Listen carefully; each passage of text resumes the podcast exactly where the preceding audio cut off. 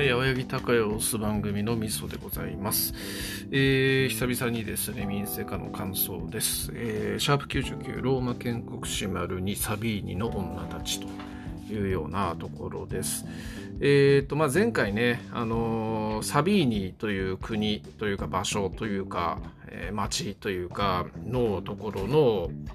えー、女性たちを拉致監禁して、えー、花嫁に強制的にするみたいなそんな話が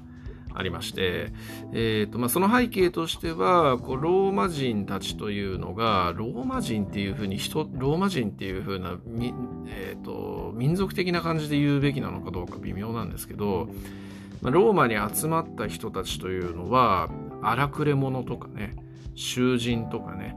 えー、まあ、移民者とかねそういうような人たちででしかも戦士たちが多くて、えー、近隣諸国との戦争には結構こうロムルスというね、えー、強い王のもと、えー、戦って勝って半島を広げるということはできていったわけなんですけれどもえっ、と実際その戦争をするだけであってこ流れ者たちが集まった場所なんで女性がねいないみたいなそういうような状況だったわけですよね。でその女性たちがいなければ当然そのローマというコミュニティを発展させていくことができませんので、えー、女性が必要だというところで近隣諸国に対してこううちに花嫁くれないみたいな感じで交渉するんですが、えー、そんな野蛮なところに誰がやるもんかいみたいな感じで、えー、拒否られるというところから、えー、ローマ人たちは、奇形を巡らすと。でそれが、えー、祭りの祭りを開き近隣のサビーニという町からこう全ての人たちをね、えー、その祭りに招待をすると。で招待して縁も竹縄のところで、えー、突如武器を持った男たちが女性を拉致監禁しで男性それを防ごうとした男性たちを追い散らすみたいなそういう蛮行に走るわけですね。はい、どう考えても蛮行なわけですよね。で、えー、そこで、えー、サビーニの男たちというのは、まあ、自分の娘たちをね奪われたというところでそこで散り散りになりながらも国に帰って、まあ、復讐戦を仕掛けてくるというようなところなんですよね。で復讐戦を仕掛けてくるんですけれども、まあ、ローマはやはり強いというところで、えー、いろいろとまあ一進一退もありつつローマの方が優勢になると。えー、だけどこう拉致監禁をされたサビーニの女性たちっていうのももうそこでこう最初はね拉致監禁されたわけなんでなんだよって感じで怖いんですけど、まあ、そこでローマの男たちっていうのが非常に細やかな優しさを見せたと。で、えーと、次第に警戒も解けて本当の夫婦になる、えー、人たちというのも増えてきて、えー、まあ、で長く続く争いの中でこうもう実際こう宿すみたいなこあの女性たちっていうのも出てくると。いうところで、えー、その女性たちがあのもう夫と父が、えー、争うなんてやめてくださいと。いうところでそのサビーニとローマの戦いを止めたっていうような話がサビーニの女たちっていうなんか絵画とかにもなっている話みたいな。ところみたいですね。えー、なんかまあともきさん曰く、えーまあ、日本ではねあんまり有名ではない僕も知らなかったです。けど結構欧米なんかでは有名な話っていうような感じで捉えられてることみたいな話ですね。で、えっと、そんな感じで、まあ、サビーニってちょっとなんか僕もこの話聞いた時に少し地図かなんか調べたんですけど、これローマの北東部かなんかにあるちょっと山あいの地域にいる民族みたいな、そんな感じなのかな。そんな感じの場所だったと思うんですけど、まあそこが結構こうローマと同化をして、えー、で、サビーニの王とロムルス王で、えー、共同統治をするみたいな、そういうような感じになっていくと。いうところなんですけど、まあ、会いに行くとちょっとサビーニの方が、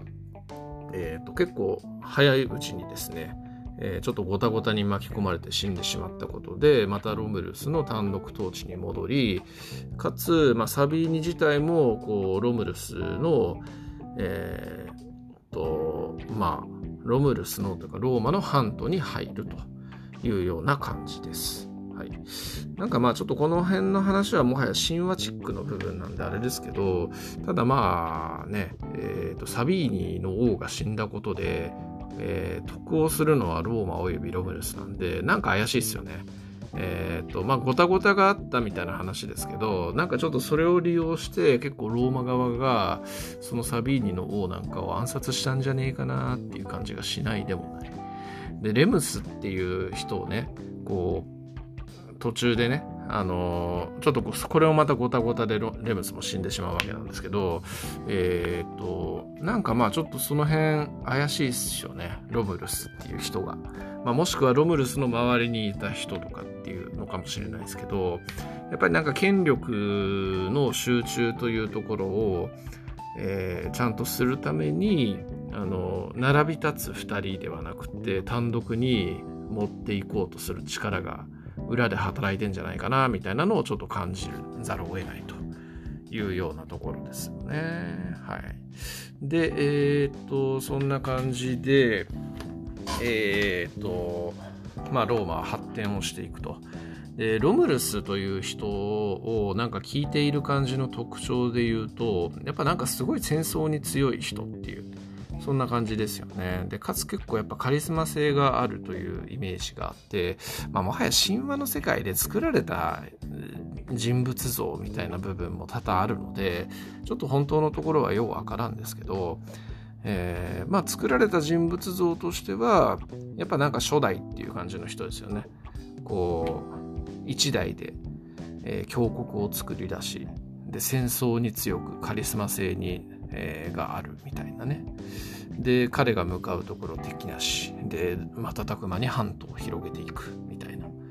そんな感じなんでまあなんか創業者的な、えー、王様っていうイメージですしそういうイメージをやっぱり与えられたんだろうなというような気がしますよね。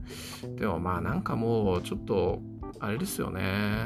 えっ、ー、となんだろう日本における神武天皇とか中国における皇帝とか、まあ、あの黄色い帝と書いて皇帝ね。皇帝とかえー、っとオスマン帝国におけるあのオスマンベイのお父さん誰だっけ？なんとかトゥルスじゃなくてまあそんな人とか、まあ、なんかちょっと半ば伝説上の人物というところで結構まあ性格付けっていうのがやっぱみんな似てるよねっていう感じがしますよね。うん、なんかやっぱこう実際のところっていうのがわからないしやったことっていうのは近しいのかもしれないけどでもなんかそこまで大きいことをやったかっていうと多分やってねえだろうなみたいなそんな感じがしますねなんとなくね。はい、でえっとまあそんな伝説上の王様ロムルスなんですけれども、えー、まあここのねあのー死に方というところがなんかちょっとね示唆に富んでいるというかロマンチックというかねそんな感じで僕も結構この話好きなんですけどまあなんかどこかの国を攻めようとしている時にこう湖のほとりかなんかに陣を敷くと。でその湖のほとりに陣を敷いていた時に嵐だか大雨だかがね降ってでそれがこう上がった時にはロブルスの姿はなかったみたいななんかちょっとね、えー、かっこいいっすよねえー、湖に帰るアーサー王みたいなそんな感じのイメージなんですけどまあでもこれも逆に言うとなんか示唆深いというか、えー、なんというかってとこですよね。まあ実際にもうロムルスという人がね、そう王座についてから結構な時間が経ってるわけですから、まあ寿命というものが、